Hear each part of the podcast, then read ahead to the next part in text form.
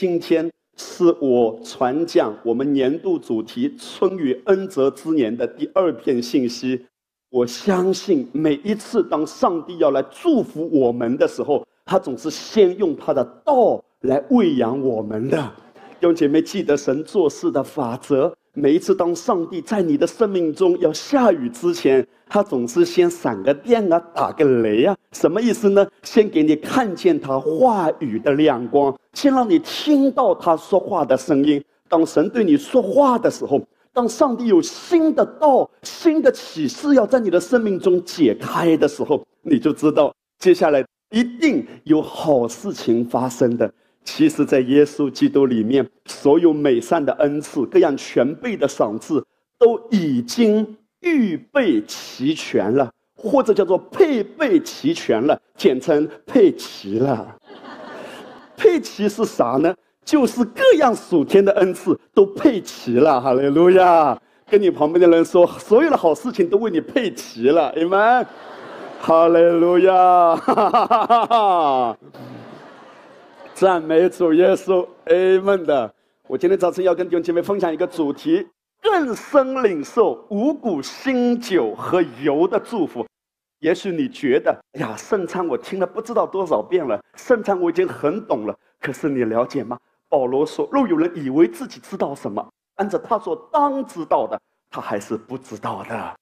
因为主的爱实在是长阔高深，主的真理也是丰丰富富的。他的话语一解开，就发出亮光，叫我们的生命更通达的。所以今天早晨，神要借着他的道，继续开启我们，以至于我们在生命的道路上面可以更蒙福。我先跟弟兄姐妹延续上个礼拜所分享的。”因为上个礼拜我们特别谈到，当屏幕是他领受这个年度主题的时候，上帝很幽默的，以色列下了一场大雨，然后神用这样的方式，我相信是印证他放在屏幕师里面的感动，包括我们都一起来领受的年度的主题就是春雨恩泽之年。弟兄姐妹，我们之前谈到以色列看得见的这个国家民主。他们所发生的事情跟我们是有关联的，因为我们是属灵的以色列。此话怎讲呢？圣经创世纪二十二章十七节，当上帝拣选亚伯拉罕，要让他成为多国之父的时候，上帝对亚伯兰讲这句话：“他说，论福，我必赐大福给你；论子孙，我必叫你的子孙。”多起来，如同天上的星，海边的沙。何为天上的星？何为海边的沙呢？天上的星是指看不见的，还摸不着的；而海边的沙呢，是指看得见的，摸得着的。也就是说，一个是属灵的，一个是属物质界的。今天亚伯拉罕的后裔就是犹太人，所以犹太人是海边的沙。那我们呢？基督徒呢？教会呢？就是天上的星。跟你旁边的人说：“天上的星，你好。”跟他走来，你们，我们是天上的星嘛？所以我们都是亚伯拉罕的后裔。加拉太书三章第七节，可见那以信为本的，就是亚伯拉罕的什么人？子孙了。加拉太书三章二十九节，你们既属乎基督，就是亚伯拉罕的后裔，是照着应许承受产业的啦。今天在以色列发生的，跟我们怎么会没有关系呢？我在这里面跟弟兄姐妹举一个例子：当一九六七年，以色列中东发生了六日战争，这是二十世纪可以被记载史册的一场战争。当时几个。中东的国家，像约旦、叙利亚还有埃及，他们联合起来要侵略以色列。他们的目标只有一个：消灭以色列的。可是非常奇妙，以色列到最后六天的时间结束了战争，他只是损耗了几十架战机和几十架坦克。而这三个包围他的国家呢？你想，埃及有多大？叙利亚还有旁边的约旦，南北中都在夹击他。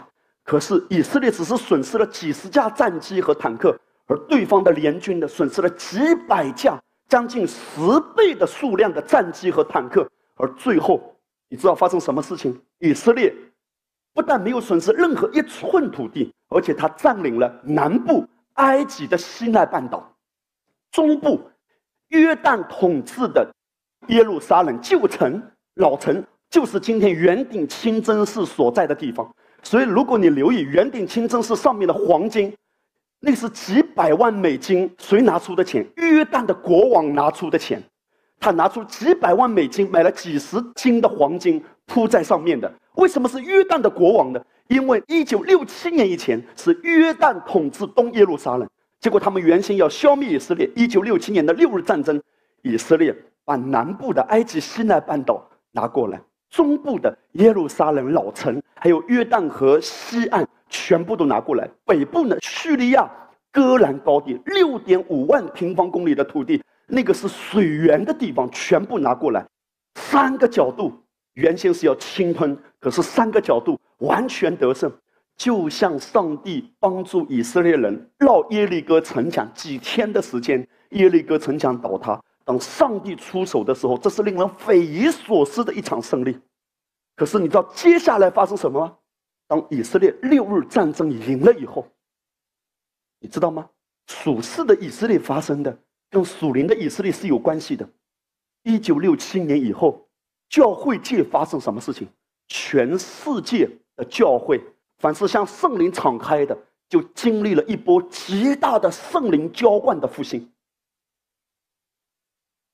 我告诉大家，如果你查考教会的历史，上个世纪了，你就可以看见，当中东六日战争结束之后，整个世界范围之内，圣灵在大大的浇灌教会，很多的宗派，甚至原先很传统的一些宗派，像长老会啊、信义宗啊，甚至连天主教的神父，都有一些被圣灵极大的充满。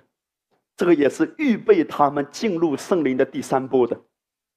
但今天我的重点不是那个部分，我要跟弟兄姐妹谈到。当你看见以色列所发生的一些事情，尤其是一些好事情，你就知道今天在教会界，我们也是同样能够经历的。所以我绝对不认为以色列现在下的这场雨只是一个偶然。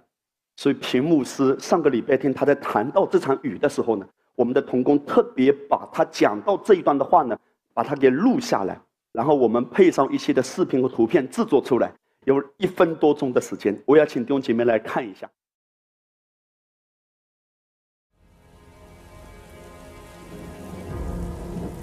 The year is the year of the latter rain. And what does that mean? That means that God is emphasizing this and there is a time of the latter rain.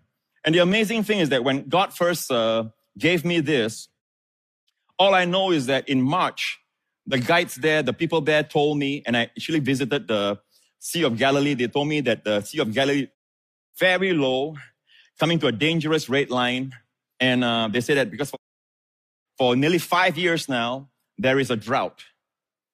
Drought in Israel. Five years of drought. And last, that was last March when we were with uh, TBN, right? When they say that to me. Now, end of the year, no one can predict what happened and all that. All I know is that when God gave me this message, I do not know what happened in Israel. I really do not know. The first person I asked was last Saturday before I preached the year of the latter rain, and my friend Samuel Smaja, I said, how has the rains been? Okay. He said, we had some very good winter rains. But now, this past week, I had an article sent to me. And let me show you the article. Winter rains raise Sea of Galilee by 19 centimeters in two days. All right.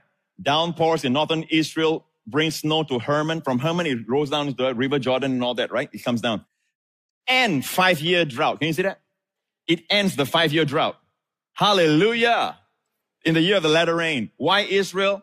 Although news are always like that, but water authorities say climate change means problems won't be solved by a year of plentiful precipitation. They're always negative.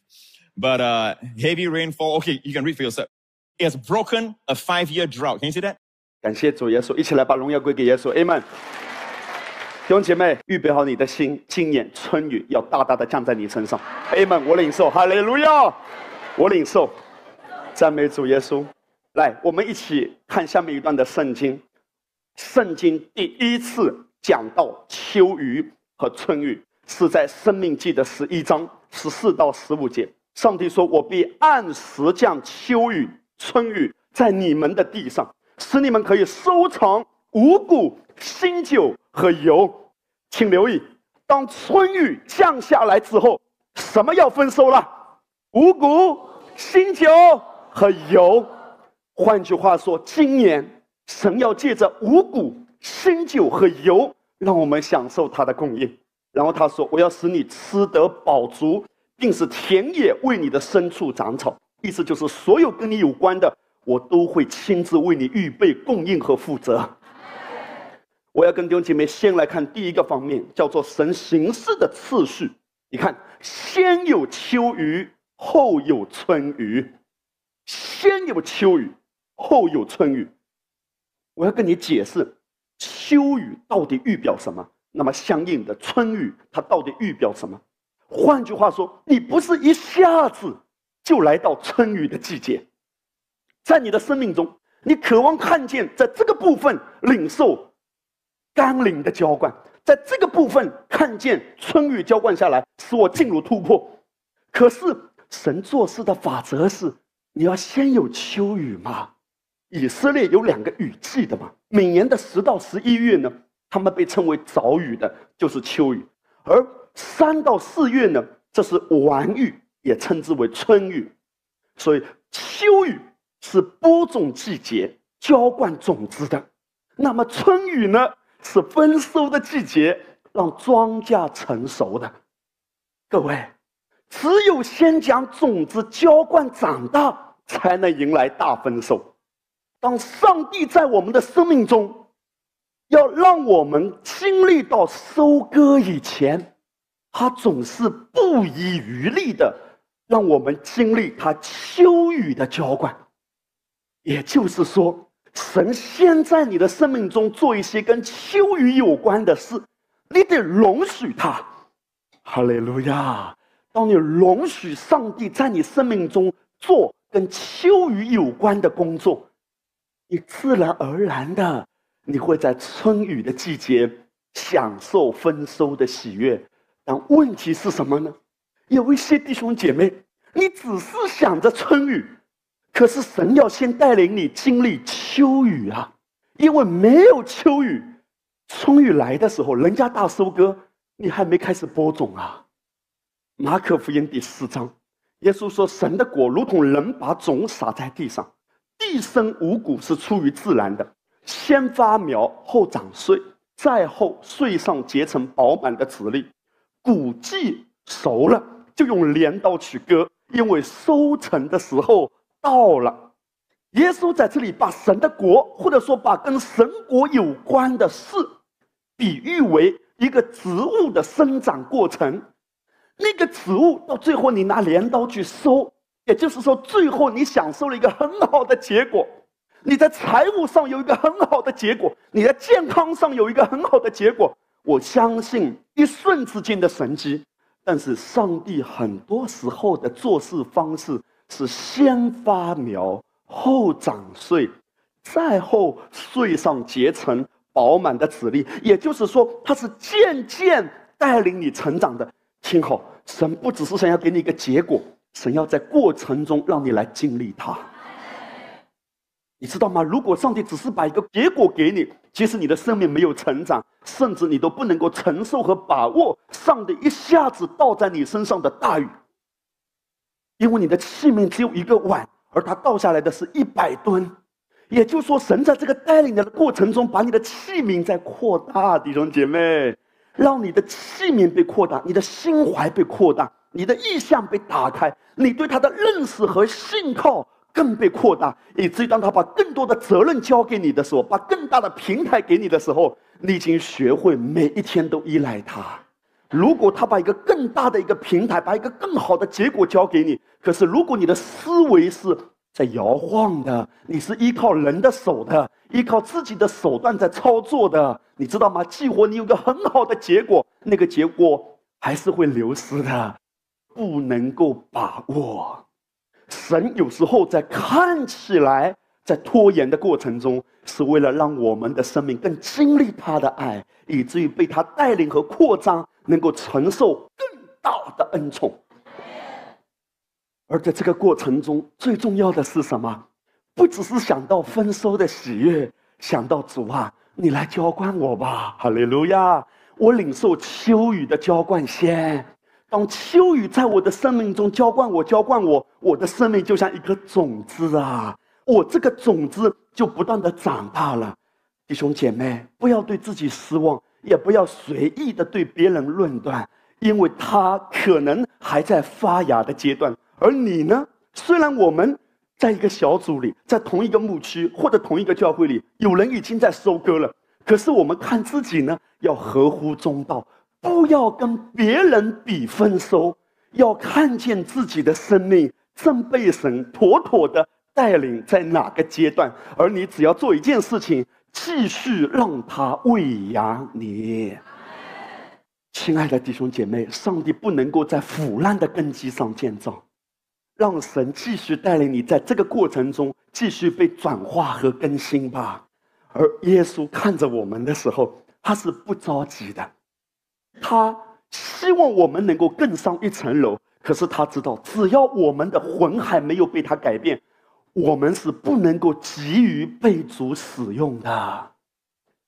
如果你让主在你的生命中做什么的话，唯一能够做的最重要的一件事，就是玛利亚不可少的只有一件事，让我来领受他秋雨的浇灌，然后才走到春雨的季节。你看到神在论到他在浇灌的时候，他是怎样论述的？生命记三十二章第二节，他说：“我的教训要淋漓如雨啊，我的言语要滴落如露啊，如细雨降在什么地方啊？嫩草上啊，如甘霖降在菜蔬中啊，像细雨啊，降在嫩草上，什么意思啊？主是知道你的光景。”他知道有一些的话你还承受不起，所以什么是恩典的福音呢？恩典的福音不是一下子今天信了主就要为主卖命的，要为主抛头颅洒热血的。神说他的话语先来滋润你啊，一切都是结果啊，爱主是结果。我们爱是因为神先爱我啊。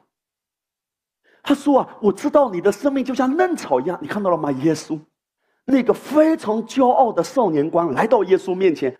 夫子，我要做什么，我才可以承受永生呢？哎呦呦呦呦呦呦！哇，骄傲成这个样子，要做什么才可以承受永生？那除了耶稣，人能够做什么承受这个福气呢？耶稣说：“那就律法上所记载的，你全部都去做了。”哎呦，这一切我从小都做到了，非常无知和骄傲，因为在一条上跌倒，就在众条上都跌倒的。而他无知到一个地步，他竟然以为自己都做到了。他骄傲到一个地步，他以为能做什么可以换取永生。那个做工的思维真的是蒙蔽人的。但是你发现，紧接着，在马可福音第十章里面记载，当耶稣听到这个少年官如此狂妄的话，圣经说，耶稣看着他，耶稣就爱他。这是我们的主耶稣啊！他的眼神中，他的话语中。总是如细雨降在嫩草上。他说：“夫人，我也不定你的罪，去吧，从此不要再犯了。”他说：“来到我面前得安息吧。”他说：“去吧，平平安安的去吧，你的信救了你了。”耶稣的话像细雨降在嫩草上，要来滋润你，要来渗透你，让你渐渐成长。不要逼自己改变，生命的改变是自然而然的。你只是要来到他面前。我跟弟兄姐妹分享一个很有意思的事，因为在比较长的一段时间呢，我在每一个晚上十二点到两点之间，我会帮我们两个大的孩子呢起来，因为他们有之前呢是尿床的嘛，所以我就帮他们起来到尿桶边，然后呢。其中一个孩子后面呢，他就比较能够控制自己了，他已经能够结出圣灵的果子，就是节制。但是另外还有一个呢，稍微慢一点，好多次刚刚换的被子、换的床套，第二天又得重新换。我就想起在这之前有一个晚上，我跟其中一个孩子说：“如果爸爸没有来抱你起来，你就自己起来。”他说：“好。”其实这个话我好多个晚上有跟他说的，但是有一个晚上我记忆犹新，我带领他祷告之后呢，我又嘱咐了一句，然后我就走了。那天晚上虽然我讲了，但是我不是很放心。差不多到十二点半的时候，我就推进他们的房门，他们的床呢跟门之间是有一个帘子的。那天晚上我推门进去的时候，帘子隔着，结果很奇怪，我推进去的时候，我真的感觉到下雨声，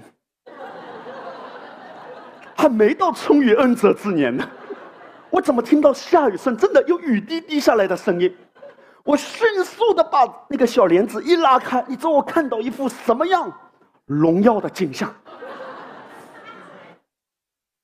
那个孩子，我不要说哪个，免得有一天长大了他听到了他被定罪。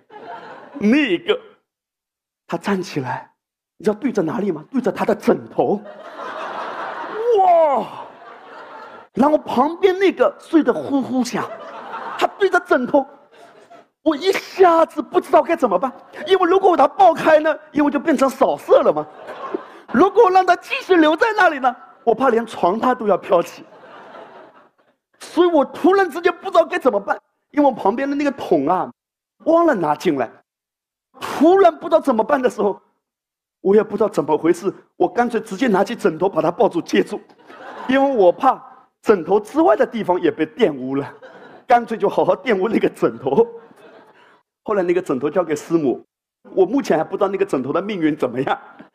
我告诉大家，我看着这个孩子，然后他迷迷糊糊的，我说：“宝贝，你干了什么事？”他说：“然后他就管自己睡觉。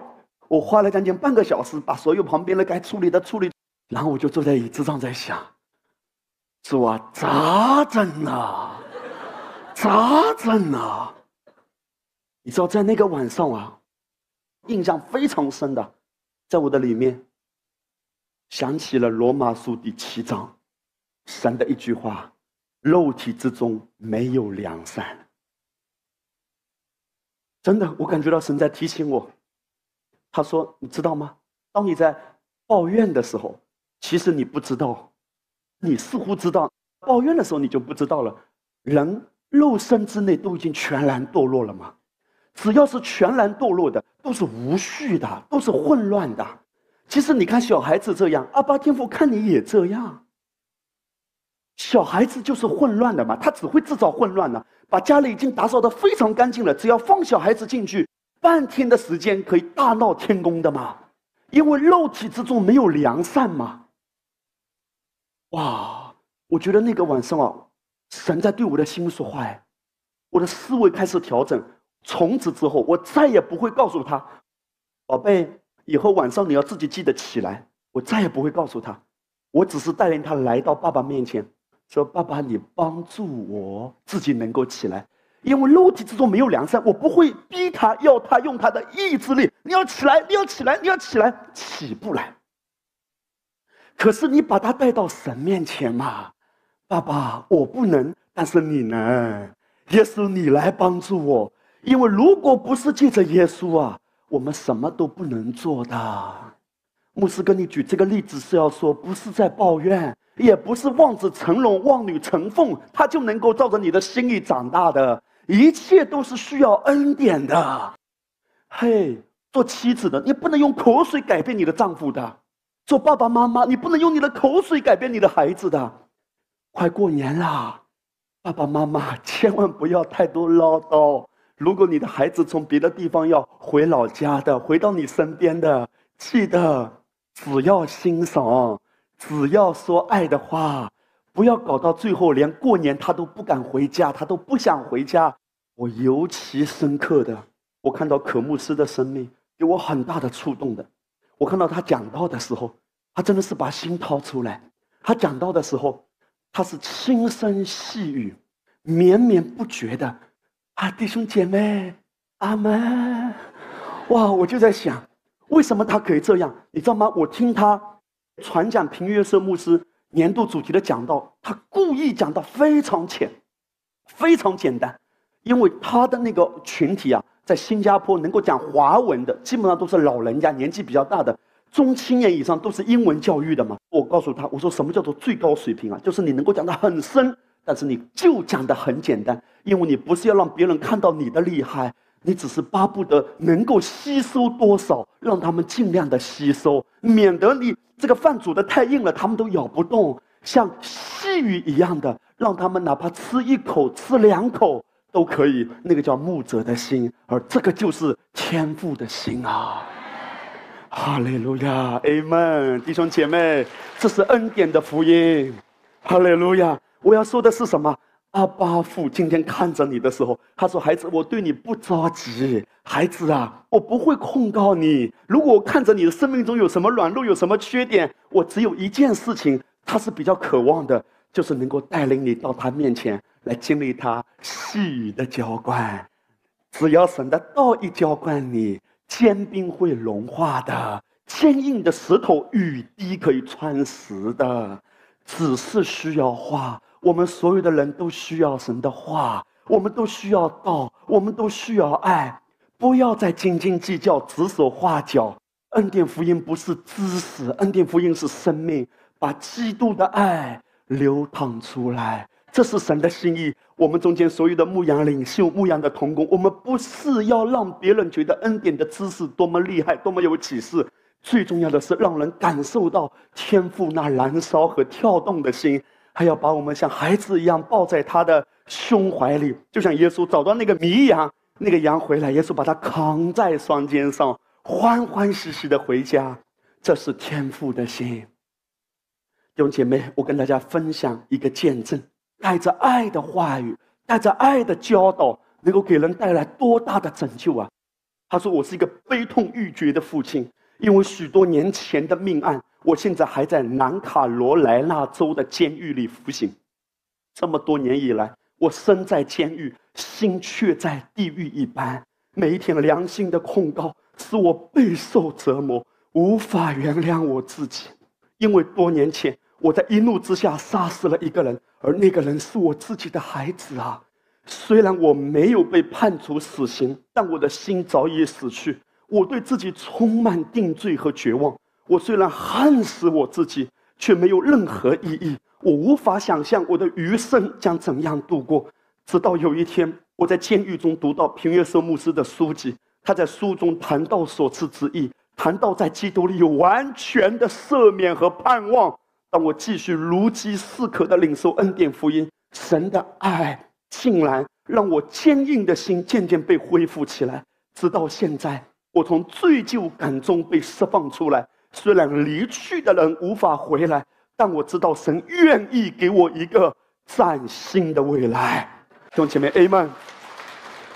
哇，这些的见证都是最真实的神荣耀的工作。在告诉你说，到底什么样的教导能够真正释放人呢？对于像这种情况的人，你讲什么都没有用的，因为他的心已经死掉了。多么大的绝望，没有办法想象的。可是，在耶稣基督里，他爱你，他接纳你，他已经赦免你。虽然从法律的角度，你要被判刑，因为美国是很难得有死刑的嘛。在法律的角度来说，你已经被判刑要很多年。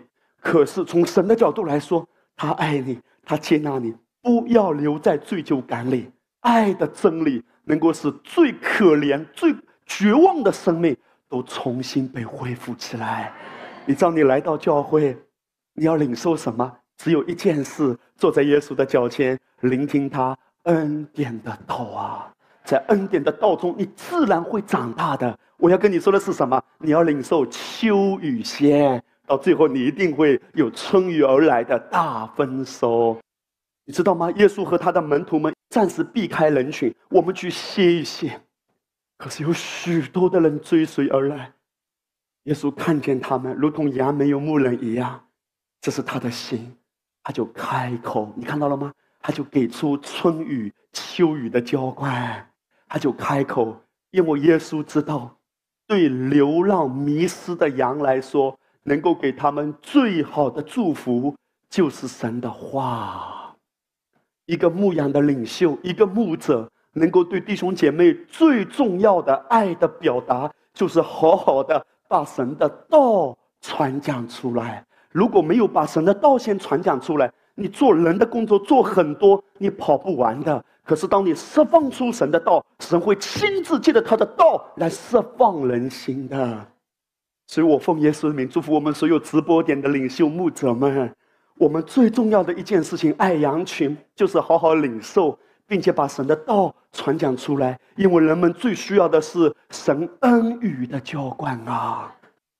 当一个人啊，他的里面没有被恩语浇灌的时候，就像那个机器啊，转啊转啊转，会转不动的。你听到有些很老的老式的门，那个轮轴上没有油的时候，关门、开门的时候，嘎嘎嘎嘎，因为没有油啦。今天，如果我们的生命中没有恩雨来浇灌我们，我们会怎样？你会控制不了的忧虑啊！你都不知道为什么。虽然你来到了一个恩典的教会，可是你还是失眠啊，你还是跟人斗来斗去啊。为什么？因为有时候我们被蒙蔽了，我们觉得在一个恩典的教会就好了，岂不知你每一天醒来都好像在面对一场战斗啊，都像进入沙场啊。你每一天醒来，你都需要恩雨先来滋润你啊！这是为什么在以西结书里面提到四十四章说，祭司们在圣殿服侍的时候，他们必须要穿细麻布的衣服，然后不可穿羊毛的衣服，头上要戴细麻布裹头巾。为什么？因为不可以流汗。什么时候你开始用力了都不知道。好多次啊，我突然发现我对孩子的讲话开始变得急躁了。甚至有些时候，我跟童工沟通，我发现我的里面缺少那个爱的油的滋润了。也许别人没有感觉，可是你自己知道的，或者别人知道了，你还不知道。你需要先暂歇下来，不要急于去完成那个目标，歇下来，让恩雨来滋润你。无论你在教会服侍，还是你在职场工作，听好，宝贵的弟兄姐妹。牧师今天早晨以神的慈悲劝你：如果你看见你的生命中哪一件事情没有进展的，不要急了。如果已经一个月、两个月、半年、三年、五年都没有进展了，不要再急于用你的手来推动它。接下来，在这个部分，主啊，我需要你的恩雨浇灌我啊，因为我一直在流汗。还记得吗？我们之前谈到，当以色列百姓他们在埃及的时候，他们是怎么浇灌的？用什么浇灌？用脚来浇灌啊。头在流汗，甚至全身都在流血，但是没有进展，效率很低呀。不要像世人一样，每天起来就忙忙碌碌，先让恩雨浇灌你。哈利路亚！我跟弟兄姐妹看，耶稣为我们担当一切的咒诅，一切的刑罚，从哪里开始？约翰福音十九章，兵丁用荆棘编做冠冕。戴在他头上，给他穿紫袍，用什么当做冠冕给他戴上啊？荆棘啊！马太福音二十七章也谈到，他们用荆棘编了冠冕戴在他头上，又向他吐吐沫，拿围炉的杆打在荆棘上，压到他的头里去。我们看到在中东地区的荆棘啊，真的是让人讶异的，那些荆棘。五六公分都是非常正常的，就是用这样的一些荆棘，那个还不是最长的，而且是非常坚硬的。他们把它编织起来，冠冕一样的戴上去的时候，他们拿那个围炉杆敲下去，敲下去，那个刺是直接刺到整个骨头里面去的。什么意思？这是耶稣为我们担当的第一个部分，什么部分？思想的部分。也就是说，当神要拯救你的时候，从哪个部分开始拯救？思想，他说：“你不要担忧，为什么我们早上起来，我们总是容易想到事情嘛？因为你放不下这颗心，你连你睡觉都觉得在浪费时间啊。很多的人啊，很可怜，到最后想睡的时候又睡不着了。我们就是不放心，可是主要对我们说：你放心，你这些忧虑重担。”我已经为你担当的，我是有供应的。所以你看，耶稣他整个人面目全非，荆棘的冠冕戴在他的身上，这是一个电影的一个画面。整个荆棘刺下去是拿不出来的，拿出来的时候，整个是皮绽肉开的。意思是什么？孩子啊，你最深的忧虑，他懂的，他知道什么叫痛苦，他知道什么叫偏头痛，他知道什么叫睡不着。他知道什么叫做皮肤裂开。等一下我们会更深的谈到。他说：“你放心吧，我供应你。他为你担当的意思就是，我必然负你完全的责任。”在沙漠中有一种比较顽强的植物，就是仙人掌。我以前不知道，我以为仙人掌的叶子就是一片一片的。后来我才知道，原来仙人掌的叶子就是它的刺啊！因为仙人掌生活在沙漠地带嘛，蒸发量很大，很缺水嘛，所以那些叶子，上帝所创造的，他们必须要把自己卷起来，把自己包裹起来，这样子才能够减少水分的蒸发。结果越卷越紧啊，紧到一个地步就变成一根刺啊！你知道这个代表什么吗？这个代表今天很多人的心，因为里面太干了，里面没有活水的滋润，我们就开始包裹自己，我们会开始变得很有侵略性，我们很容易暴躁，我们全身都是刺啊，谁都不敢跟你深交。因为稍微走进你的内心，就被你刺痛的，所以很难建立亲密的关系。你有没有发现，别人很难走进你的内心世界？有些人，或者你也莫名其妙，别人就开始怕你了，别人就开始远远的为你祝福了。为什么？因为你不知道，其实，在你枯干的心里所发出的。都是刺，所以你的讲话是很骄傲的。有时候，你很容易指出别人的问题，却不容易看到别人的优点而鼓励夸奖。你讲都讲不出来，弟兄姐妹，神不是要定罪，神是要说，在家庭关系中，在同工的关系中，最需要的是恩雨的滋润啊！你知道发生什么吗？原来仙人掌竟然都是会开花的。当仙人掌它在一个足够的水分的滋润之下，那些叶子它会渐渐有所展开，甚至开花。只要有足够的水滋润它，仙人掌可以大变样的。跟你旁边的人看看他，对他说：“你可以大变样的。”跟他说：“Amen。”我们可以大变样的，所以你旁边的人说什么？难道你说我是仙人掌啊？你看，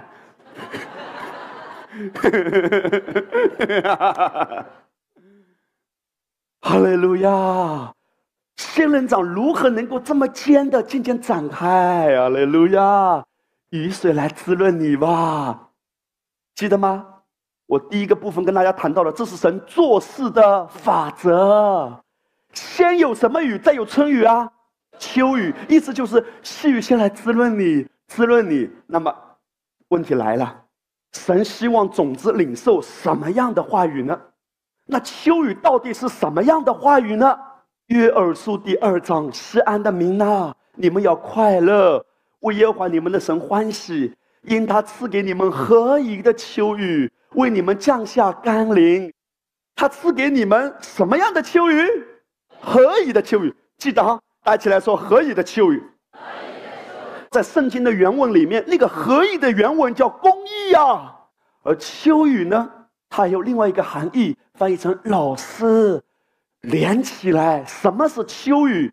就是他赐给你公义的老师，在你领受春雨以前，你要先领受秋雨，领受秋雨的意思就是你要领受公义的话语的教导。哇！换一句话说，每一次当上帝要在你的生命中降下春雨，以至于我们可以大丰收以前，神先给你公义的教导。那些站在所赐之意的根基上，来领受春雨的，很容易看见丰收的，因为你的根基已经被建造了。所赐之意的教导。什么是所赐之意的教导啊？就是公益是一份礼物，我们越领受这教导，就越能被甘霖浇灌。在耶稣基督里面，你是圣洁的，不是靠着行为。今天，如果你渴望看见你的生命中任何一个层面有突破，不要再想：哎呀，我祷告不够了，我读经不够了，我爱主不够了。你永远都不够，你接下来十八代加起来都不够，永远不够的。可是，什么是所赐之意？无关乎你够不够。耶稣已经成全了律法，以至于他在父面前得蒙悦纳。在耶稣基督里面，他如何，你在世上也如何。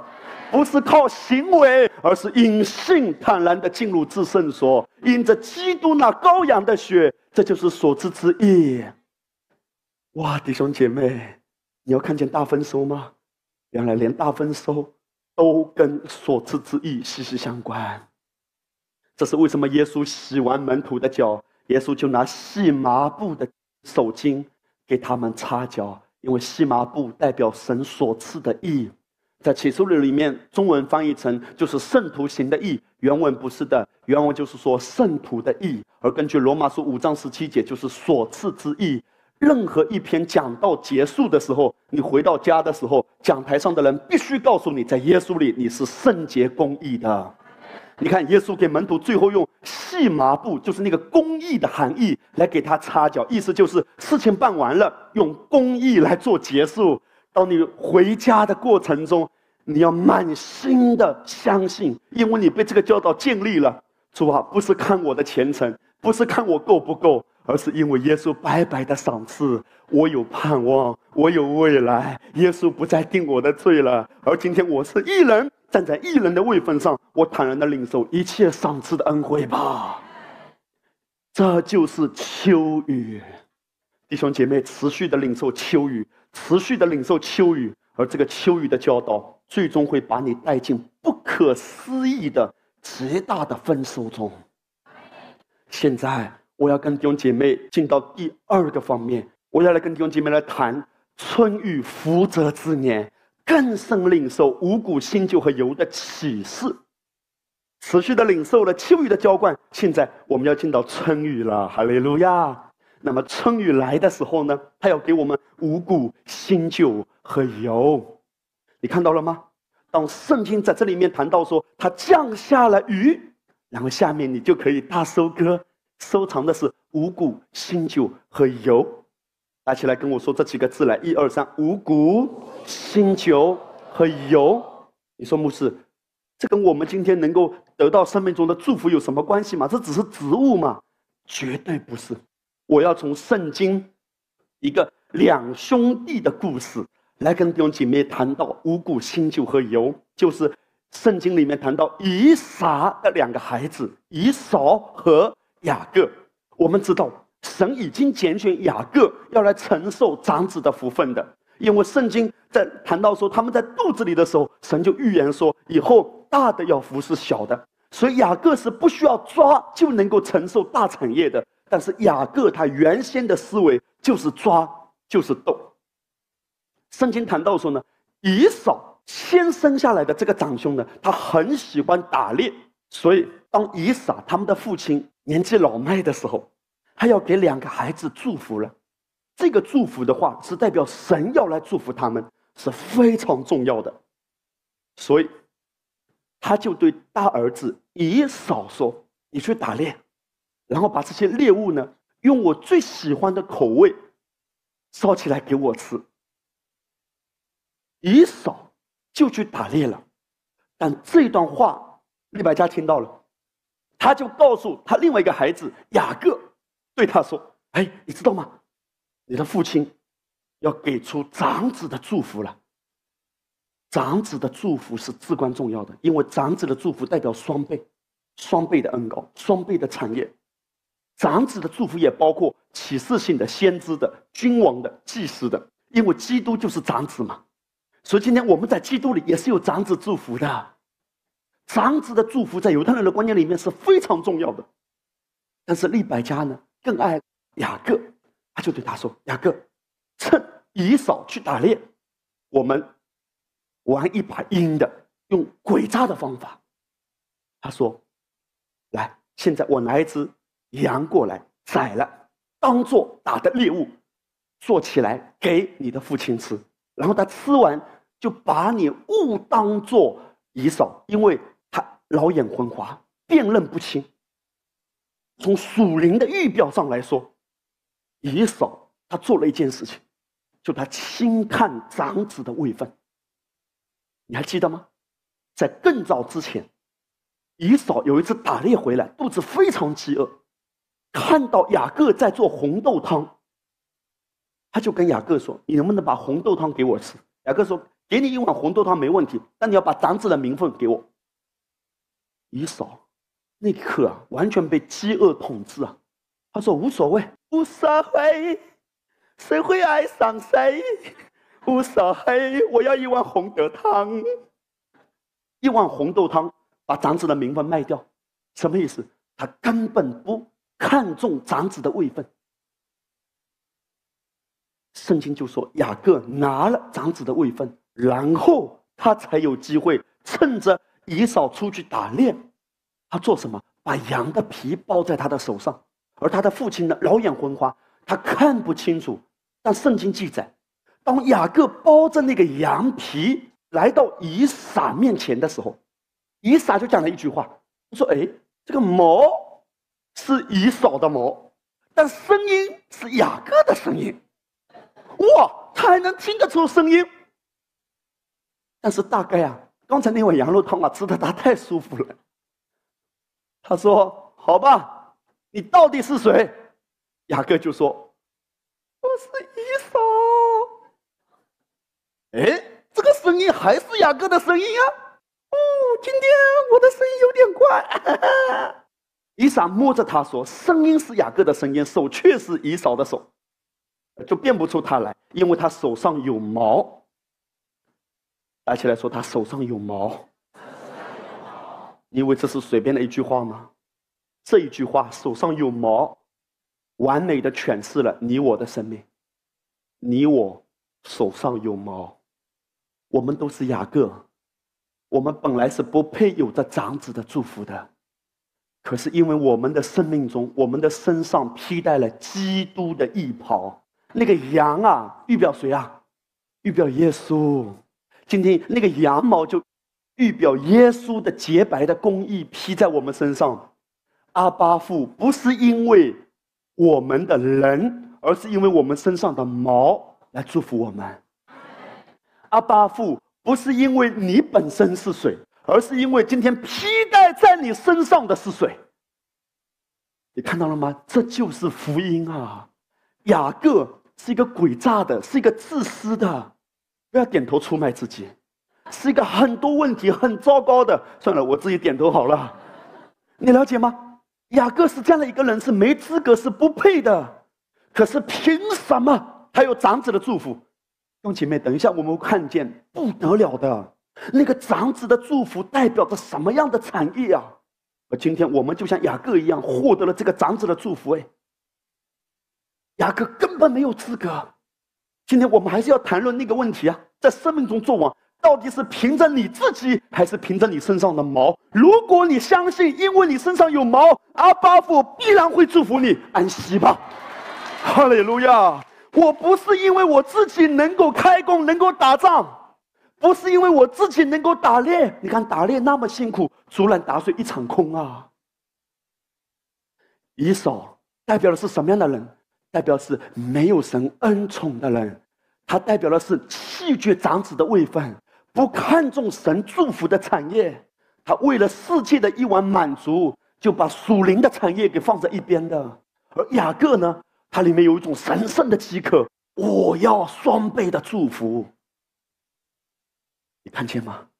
他只是因为里面有这种饥渴，而圣经就谈到说，神祝福雅各，不是因为雅各本身，其实雅各后来还是有很多问题啊，但是。因为雅各身上有毛，今天因为你身上披戴了基督的衣袍，还记得吗？春雨以前先有秋雨，为什么所赐之意这么重要？因为所赐之意会带领你进入一切的产业，是那个身上的毛让雅各承受了长子的产业。现在看这个故事的发展，以扫回来打了这个猎物呢，也给他父亲吃，父亲就很奇怪：以扫，你刚才不是给我吃过了吗？父亲就对他说：“你是谁？”他说：“我是你的儿子，你的长子以扫。”以撒就大大震惊啊！那么是谁打了猎物拿来给我呢？你未来以前我已经吃了，也为他祝福了，他将来就必蒙福。父亲说：“我给出去的祝福啊，收不回来了。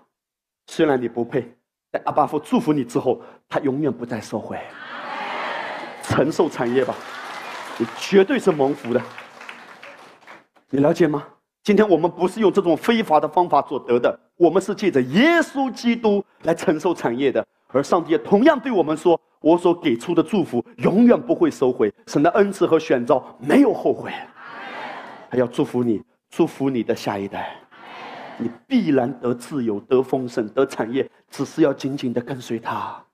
以扫和雅各代表的是两种基督徒，以扫也要求祝福，但是你看父亲对他说什么？对不起，长子的位分已经给出去了，使他的弟兄都可以做他的仆人。然后下面说，并赐他什么？五谷新酒可以，哇，可以怎么样？今天神要给你一个启示的，关于圣餐，五谷和新酒预表什么？圣餐，五谷预表圣餐的饼，新酒预表圣餐的杯，你知道吗？以撒说的这个话，就是属天的法则和心意的。弟兄姐妹，我是绝对不反对保健品，也不反对吃药物。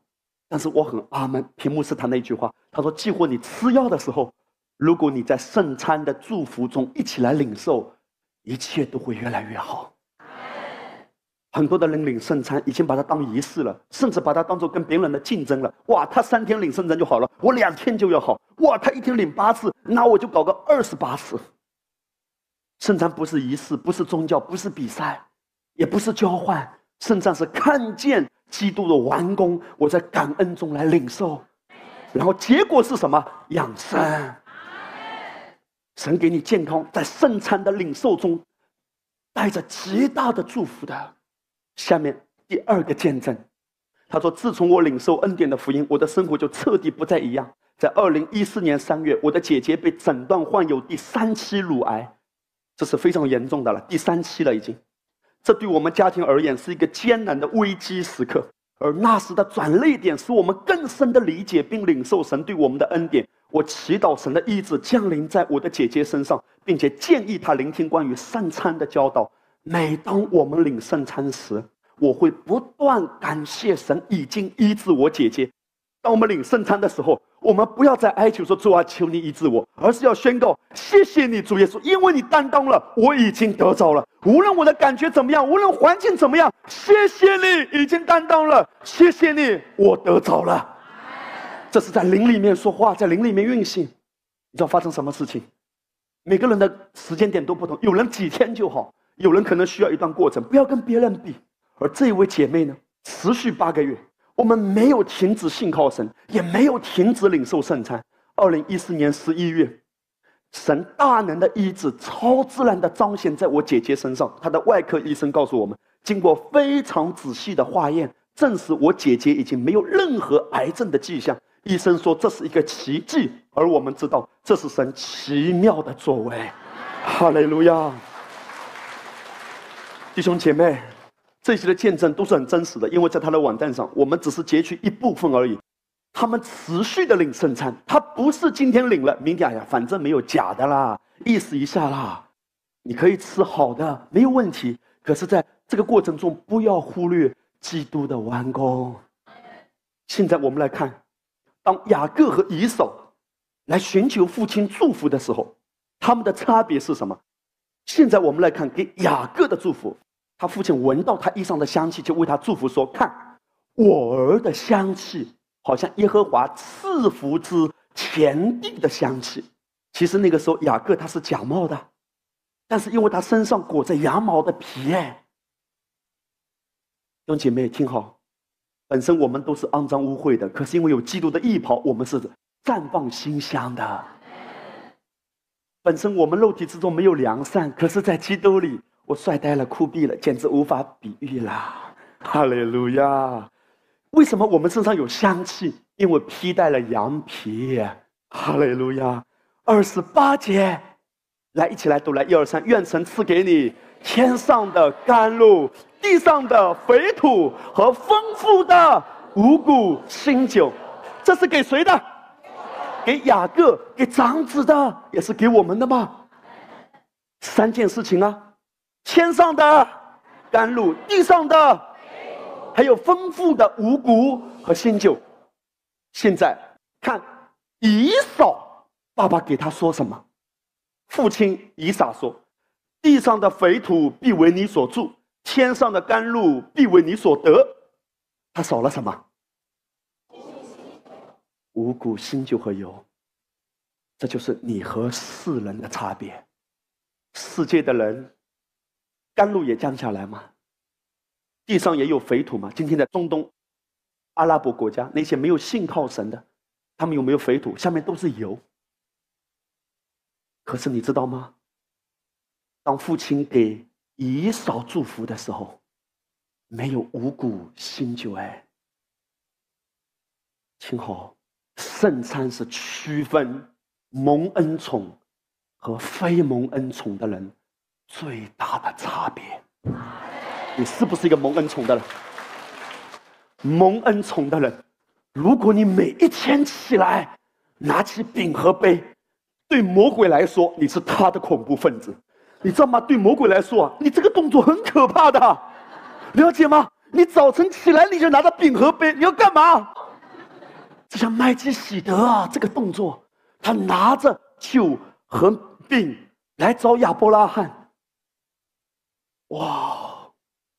我再说一遍，弟兄姐妹，一个有饼和杯的和一个没有饼和杯的，他的生命是全然不同的。这是为什么？今天我们要看重神所看重的，因为你是有饼和杯的，怎么可以活得像没有饼和杯的？我们原先都是没有饼和杯的人，可是因为耶稣基督的受难受苦，而且从死里复活，今天我们有了饼和杯，以至于让我们每一天活在饼和杯的祝福中，而且把饼和杯的生命给彰显出来，就是龙上加龙。以至于今天，我们可以在生命中作王，领受超自然的恩宠。饼和杯是非常危险的武器啊！对疾病来说，对贫穷来说，对压制来说，哈利路亚！饼和杯是消灭一切症状、疾病的核武器。你看到这个差别吗？父亲给以扫祝福的时候，有甘露，有肥土，但没有五谷新酒。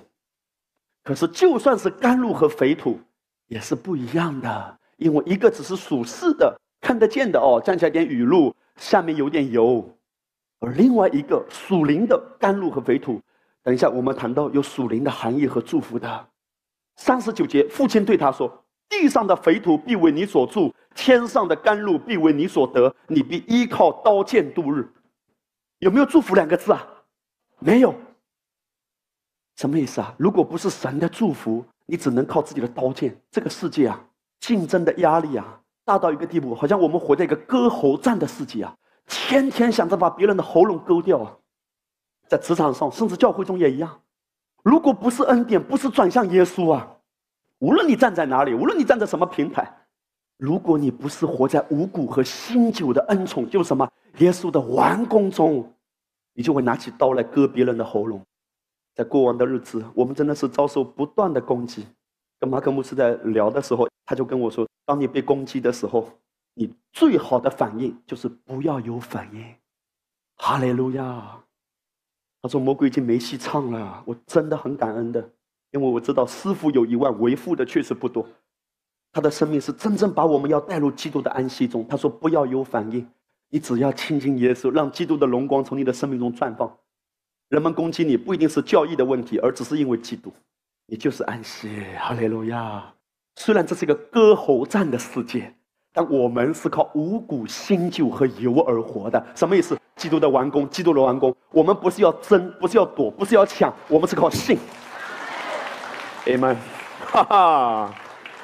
宝贵的童工，你看到了吗？以扫和雅各的差别有没有五谷和新酒？有没有完工？有完工，你就可以安歇。我现在让你更具体的看这个差别。给雅各的，你看愿神赐给你天上的甘露，地上的肥土和丰富的五谷新酒。给以扫的是地上的肥土，还有天上的甘露。仔细看这两段圣经的对比，给雅各的什么在先？天上的甘露。给以扫的呢？地上的肥土。你仔细留意啊，虽然都有甘露和肥土，但是给雅各的是甘露在先，肥土在后，天上在先，地上在后。给以扫的呢？地上在先，天上在后。哎，你的人生每一天起来先看天，还是起来先看地？哇，这就是差别。那些蒙恩宠的人起来不会先看地，你知道吗？那些没有恩宠的，只能靠刀枪度日的，只能自己斗，只能自己抓的，他先看地的。这是平约瑟牧师领受的启示，神对他说的。他说：“教导弟兄姐妹，哇他去买好不要先看地，像雅各的祝福一样，先看天。虽然都看起来很像嘛，天差地别。神优先的次序是天上的甘露居首位，然后才是地上。”当你因信而活在这个次序中，你就活在长子的祝福里，你就活在长子的祝福里。人若先看重地，然后才是天，就只有剩下的祝福。听好，圣经里没有二子的祝福，没有三子的祝福，要么长子，要么就剩下的祝福。你看到了吗？姨嫂在哭啊，爹地，给我点祝福吧。爹地说没了。祝福都给完了，既然你在哭，那好吧。地上的肥土，天上的甘露，这个是剩下的祝福哎，而且是没有祝福这两个字的。从属灵的角度来说，这是本质的差别。早晨起来先吃耶稣的玛纳，还是先看新闻呢？先看八卦呢？佩奇到底是啥？倒不如问耶稣啊！今天我要活在你的爱里，你要怎样带领我？拿起来说：天上的甘露在先。你知道吗？礼拜天不是一个礼拜的最后一天，礼拜天是一个礼拜的第一天。哎，我们每个礼拜以天上的甘露开始新的一天。不要让魔鬼骗你。魔鬼会告诉你说：哎呀。每个礼拜去教会真的是浪费时间，有什么突破？每天领圣餐有什么突破？你知道吗？你都领九个月了，人家八个月人家就得一次了，九个月啥也没有。不是看领多久，而是看有没有真的在启示中领受。那么长子的祝福到底是包含什么样的产业？我们来看第一个方面，长子的祝福代表天上的甘露。这个天上的甘露绝对不只是物质界的露水而已，因为那个以扫也有嘛。那我们跟世人有什么差别？他们有的，我们也有啊，不一样。对我们来说，跟属灵有关的，那到底是指什么？已经结晶嘛。真言书十九章十二节，王的愤怒好像狮子吼叫，他的恩典却如草上的甘露。甘露代表谁？约翰福音第一章十七节，律法是记着摩西传的，恩典和真理是由耶稣基督来的。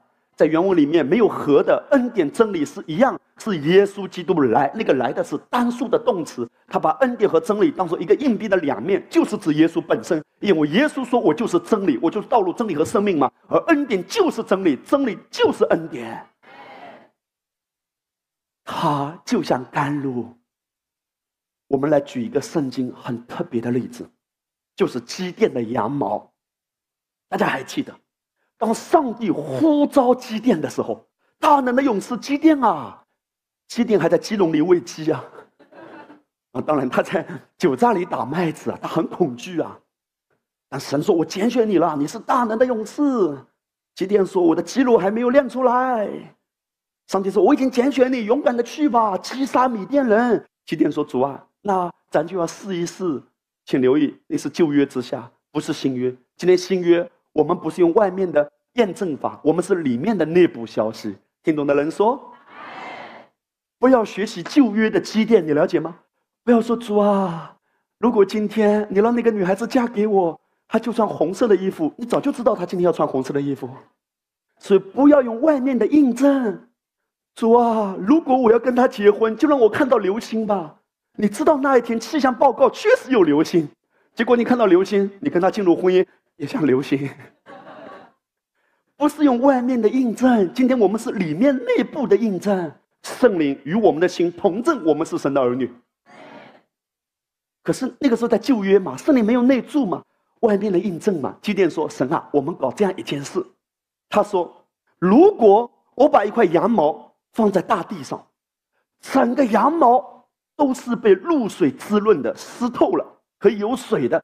可是整个地呢都是干的，就证明。”是你呼召我，果然第二天起来，羊毛是湿的，都是水啊，大地是干的。记得说：“哎呦，不得了啊！”他说：“主啊，再试一次。第二天，如果羊毛是干的，大地是湿润的，我就相信是你呼召我。”果不其然，次日，羊毛是干的，大地是湿的。你知道吗？那块羊毛。恰恰预表福音的精髓。那块羊毛预表谁啊？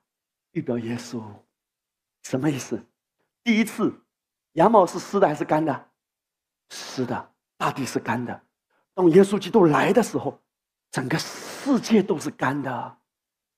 人的婚姻关系是干的，所以婚姻讲话很冲的。人际关系是干的，人的思维是枯竭的。人的身体是枯干的，人的灵魂是枯干的，整个大地都在绝望叹息的。而耶稣基督，他带着恩典而来，羊毛就是耶稣。他来的时候，他是湿的，大地是干的，而他活在世上三十三年半，到最后他死在十字架上，就代表那个祭物像用火烤了一般。旧约中，他们出埃及的时候，他们吃火烤的羊羔，就代表耶稣被烈火的审判。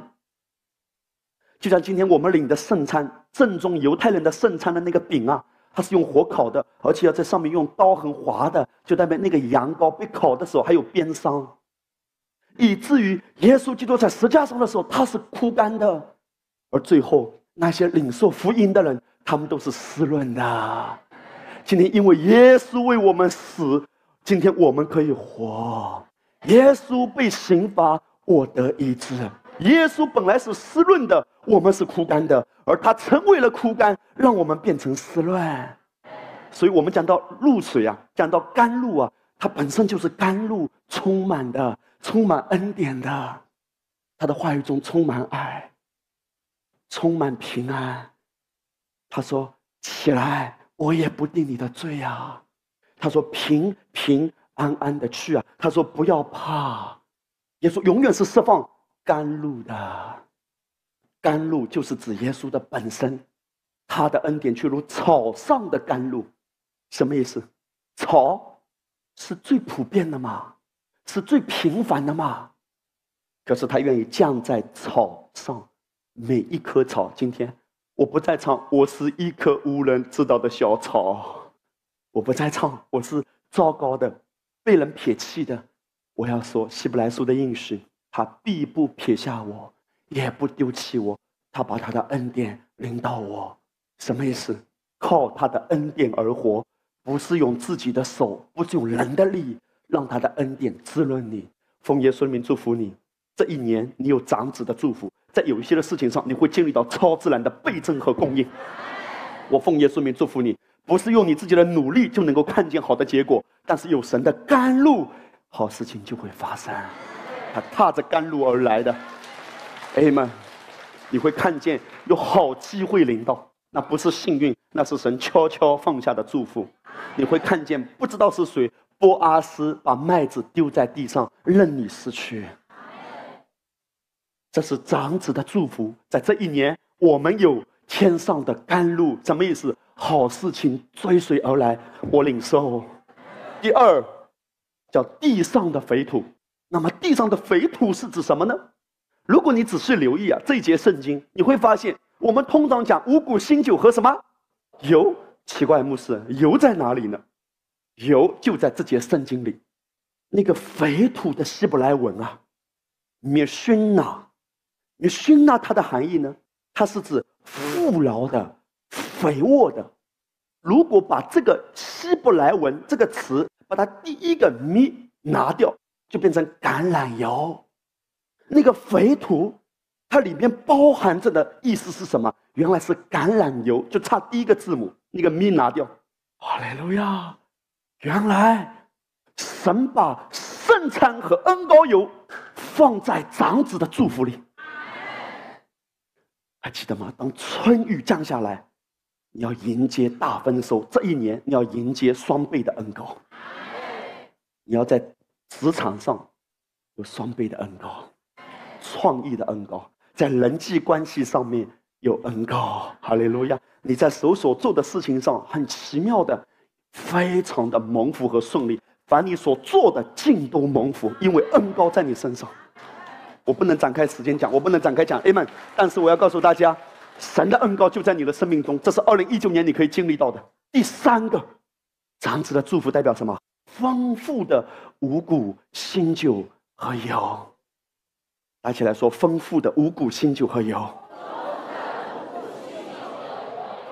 你留意啊，圣经没有说五谷新酒和油，圣经说丰富的五谷。什么意思啊？你要得着更多更多关于圣餐的启示，你要得着更多更多在圣餐中的祝福。曾经有人问屏幕师一段话：我们不要对圣餐和恩膏有那么迷信。然后他就回答。他说：“当某人这样说的时候，请你先看看他的生活。尽管他是如此的超级不迷信，但他是否是超级蒙福呢？他的生命是否充满超级的喜乐和平安呢？”他说：“这就是为何我会强调这个真理，因为没有启示，所以才迷信。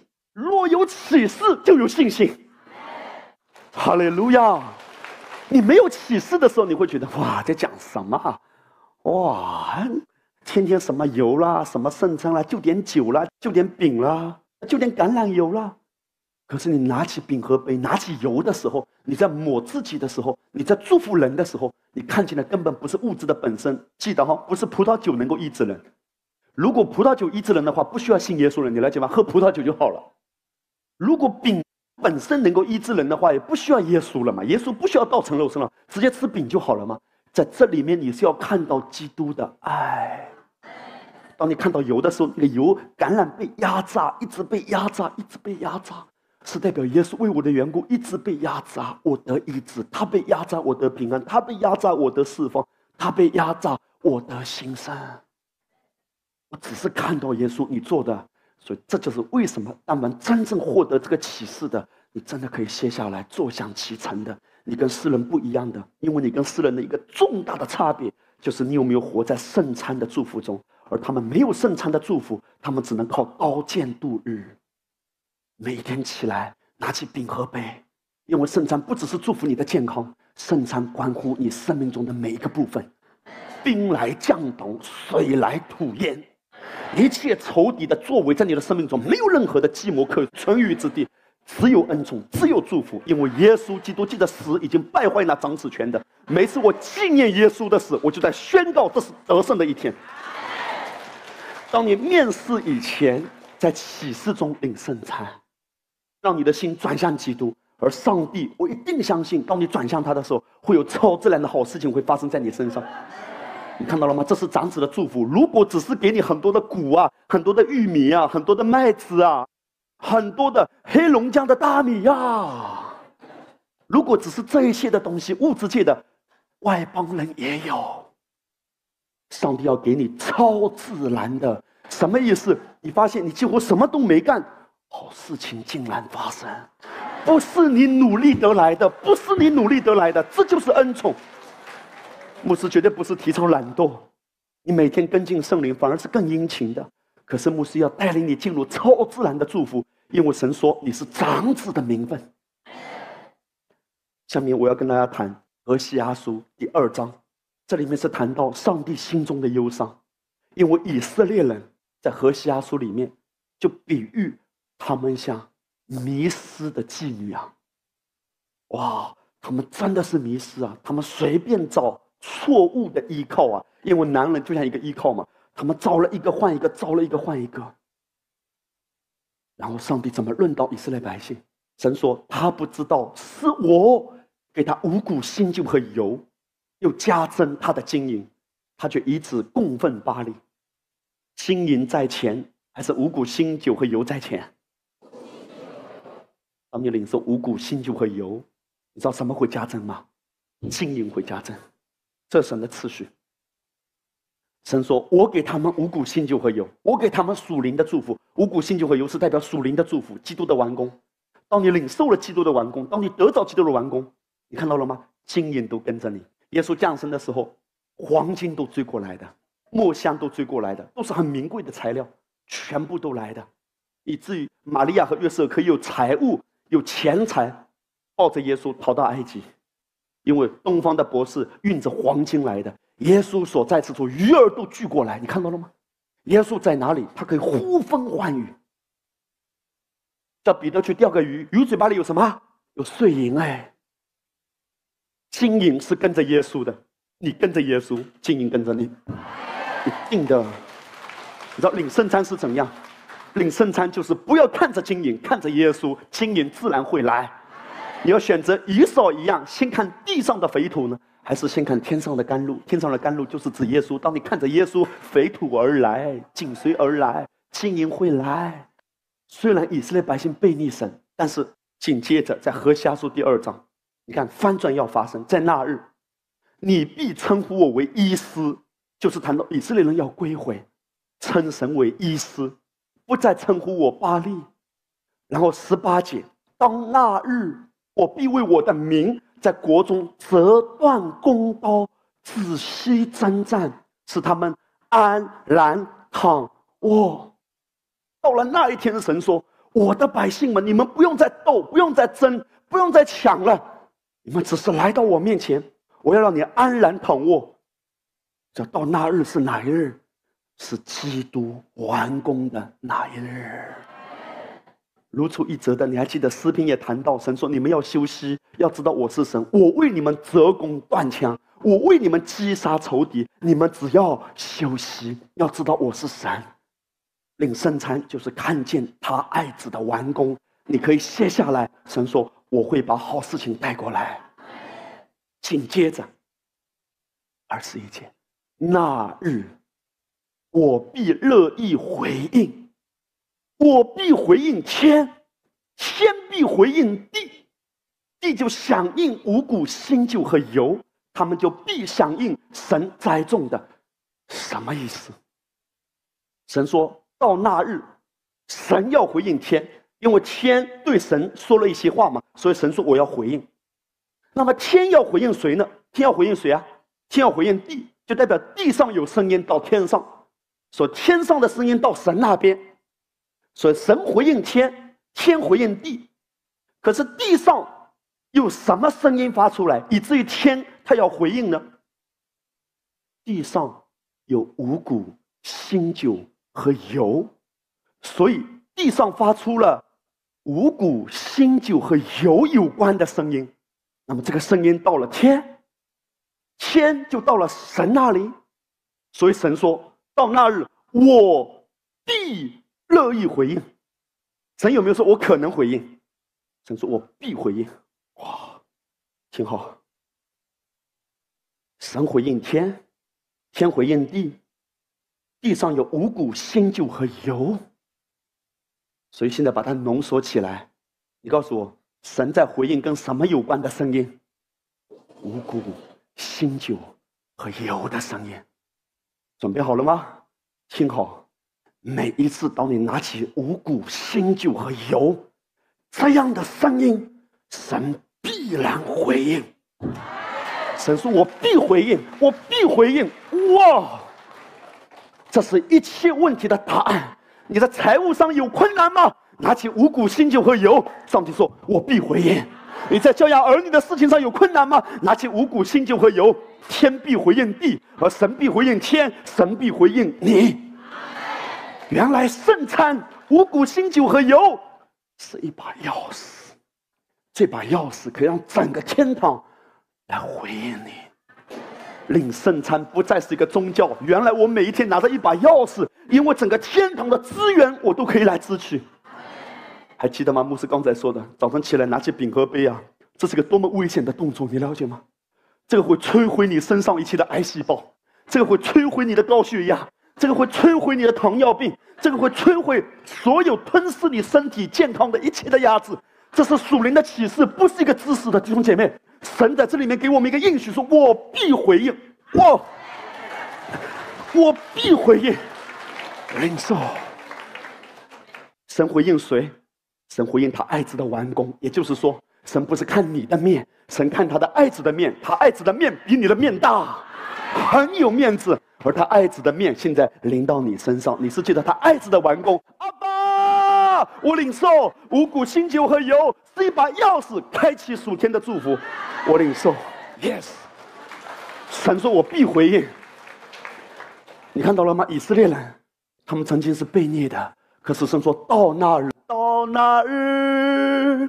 我必回应地上的呼求，到那日，地上有人举起五谷、新酒和油。神说：“我必回应所有切慕的呼求，我要施恩来领受的百姓。” Amen。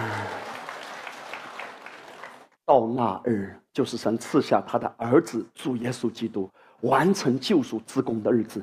神将五谷新旧和油赐予我们，是一把开启属天祝福的钥匙。当你用五谷新旧和油回应每个挑战或属灵征战，天必应允你，神必应允你。如果你面对属灵征战，有人要抢夺你吗？拿起五谷新旧和油来宣告说：“我领受，阿爸，我领受，天要回应你。”说阿爸，我不能够征战，你为我征战，天必回应你。说主啊，我的儿女交在你手中，拿起五谷新酒和油来高抹他，来帮助他领受，天必回应你。这就是启示。弟兄姐妹，如果今天早晨我们的中间有任何一位，包括在直播间的，你的身体有任何健康的状况，我们要开始领圣餐了。神要回应你，他只是回应五谷新酒和油。那些知道基督已经完工了，已经完工了。主啊，我不是凭着自己的意，不是凭着自己的虔诚。主要在财务上我已经很艰难了。你可以跟主这样祷告吗？说主要在身体的健康上我有很严重的危机。主要在人际关系上我感觉四面都是墙。主要在服饰上我觉得我已经疲倦了，精疲力尽了。主啊，在某一件事情上我已经卡住了。嘿，不要再用你的力道，不要再用脚来浇灌，拿起新酒。拿起油，拿起五谷，神说：“我必回应。”你只是拿起来感恩，谢谢你，我领受，谢谢你，我领受。春雨开始浇下来，那个水呀，把所有的阻塞都打通。你会看见意想不到的好事情要发生在你的家庭和职场中。你知道吗？在论到耶稣基督为我们受的鞭伤，圣经怎么说？如同浮里的，在我背上浮里而根，根的犁沟甚长。这是讲到耶稣他受的鞭伤哎。以色列那个耕地的时候，那个犁沟就是这样子的。耶稣的背上一道一道啪啪，那个鞭伤像犁沟一样。看到这图片的这句话吗？我的救主背上的伤痕，如同根出的长长犁沟，撒下我医治和祝福的种子。耶稣被鞭打像犁沟一样，犁沟跟了干什么？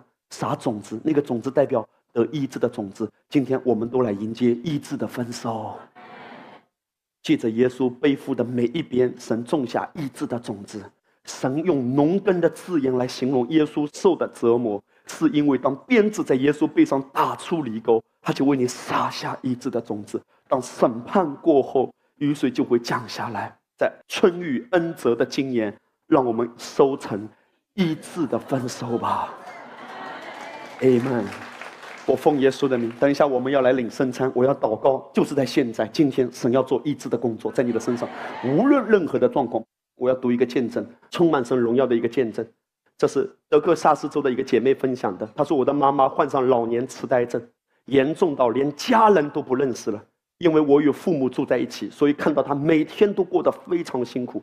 这疾病不但折磨我妈妈，对照顾她的人来说也很不容易。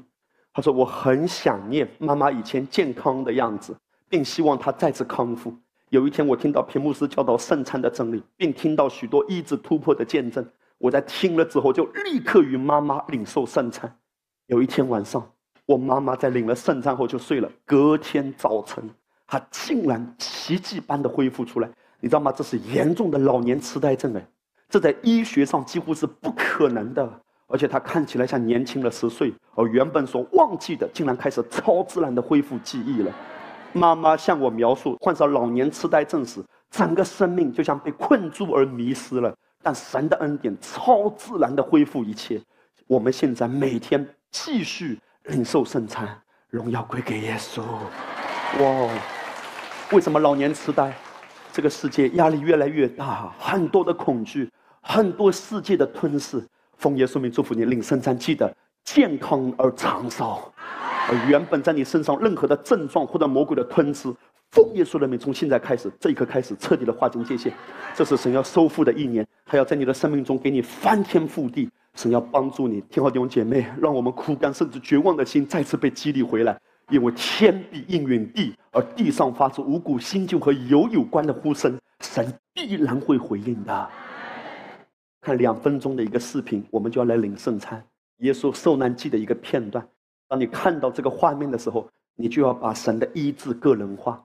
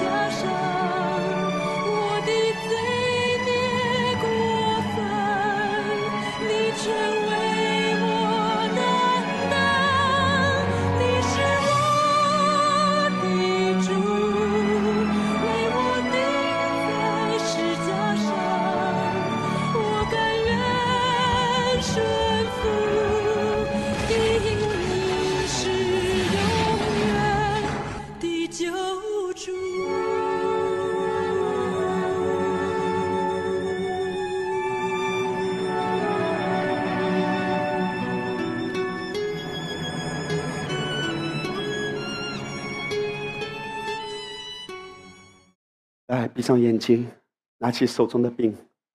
你们，我要告诉大家，你知道这个视频是来帮助大家可以有一个概念：鞭子一边一边的抽在耶稣身上。所以主说：“孩子啊，没有一个疾病在被允许折磨你的，不允许，绝对不允许。”拿起五谷和新酒，来吧，呼求天吧，领受吧。我们今天不再是哀求，我们今天就是感恩的领受。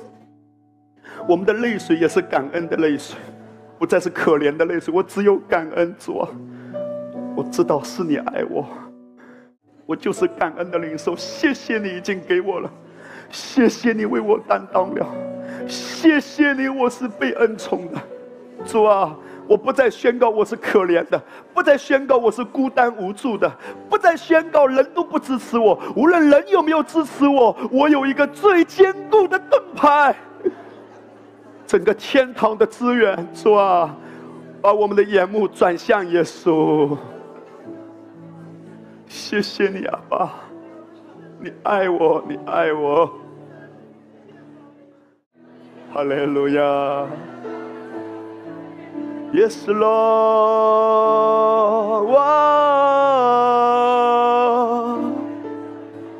我领受，主啊，我谢谢你，安德拉，阿爸安德拉亚诺达拉亚内，医治我伤悲，谢谢。来宣告开口，就是现在自由的开口。Amen。神要翻转我的家，神要翻转你的家，就是现在奉耶稣的名。哈利路亚，哈利路亚。洗净我的罪，谢谢你医治我伤悲，就是现在。天要回应你，阿爸父要回应你，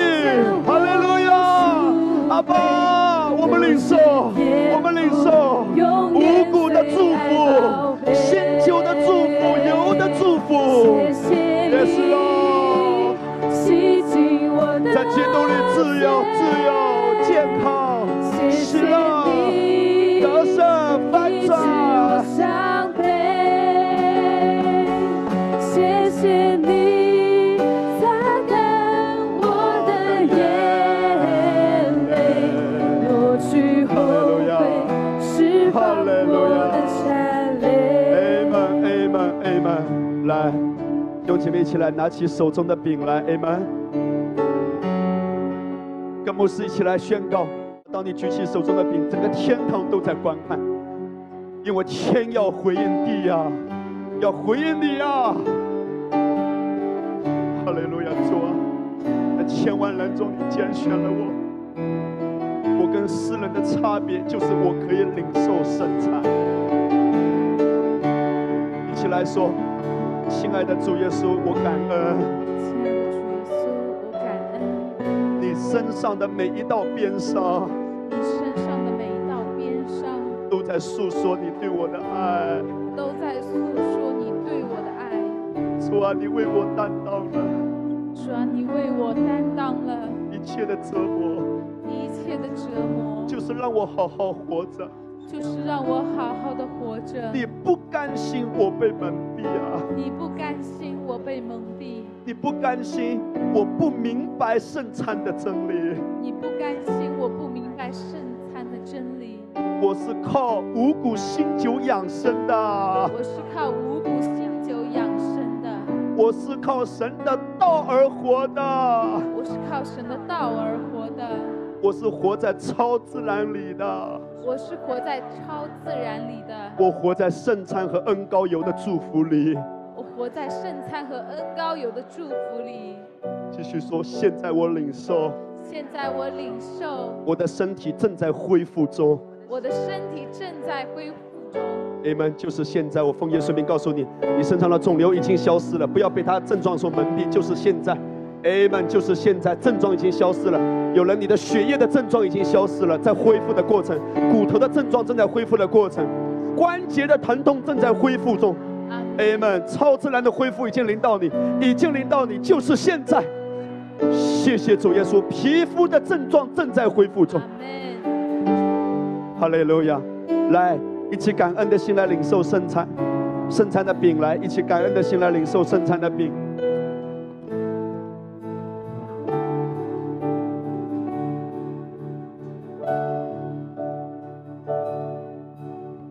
再来拿起手中的杯，这代表耶稣的宝血，一滴一滴的流下来。他的背像犁沟一样，被折磨体无完肤。Amen。我请童工帮助我放出最后那句话：那饼和那杯。你们来大屏幕的话，一二三，看这饼是耶稣的身体被压碎、被羞辱、被捶打、被火烤；看这酒，耶稣的宝血为我们而流，他被压碎、踩踏。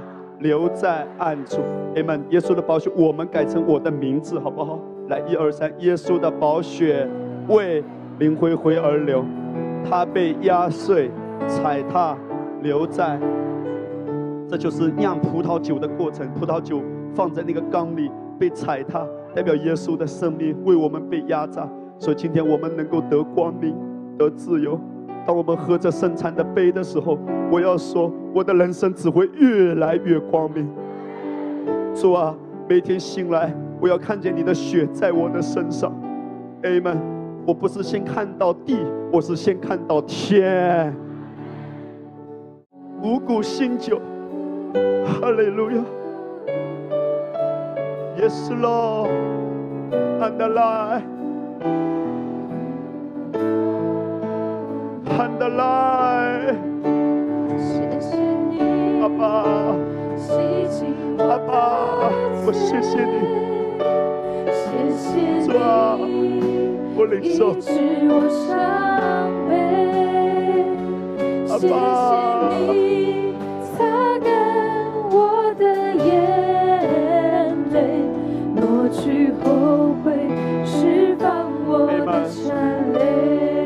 哈利路亚。Amen，一起来，用感恩的心来领受耶稣的杯，Amen，耶稣的宝血。你们。天父啊，我向你献上感恩，主啊，今天你要让我们向我们展开圣产的启示，你教导我们吧，主啊，教导我们真的看重你所看重的，看重耶稣所看重的。因为你多么多么巴不得我们蒙福啊！你多么巴不得我们不要再忽略那真正宝贵的祝福啊！你要记得圣餐带领我们来承受这一切的产业。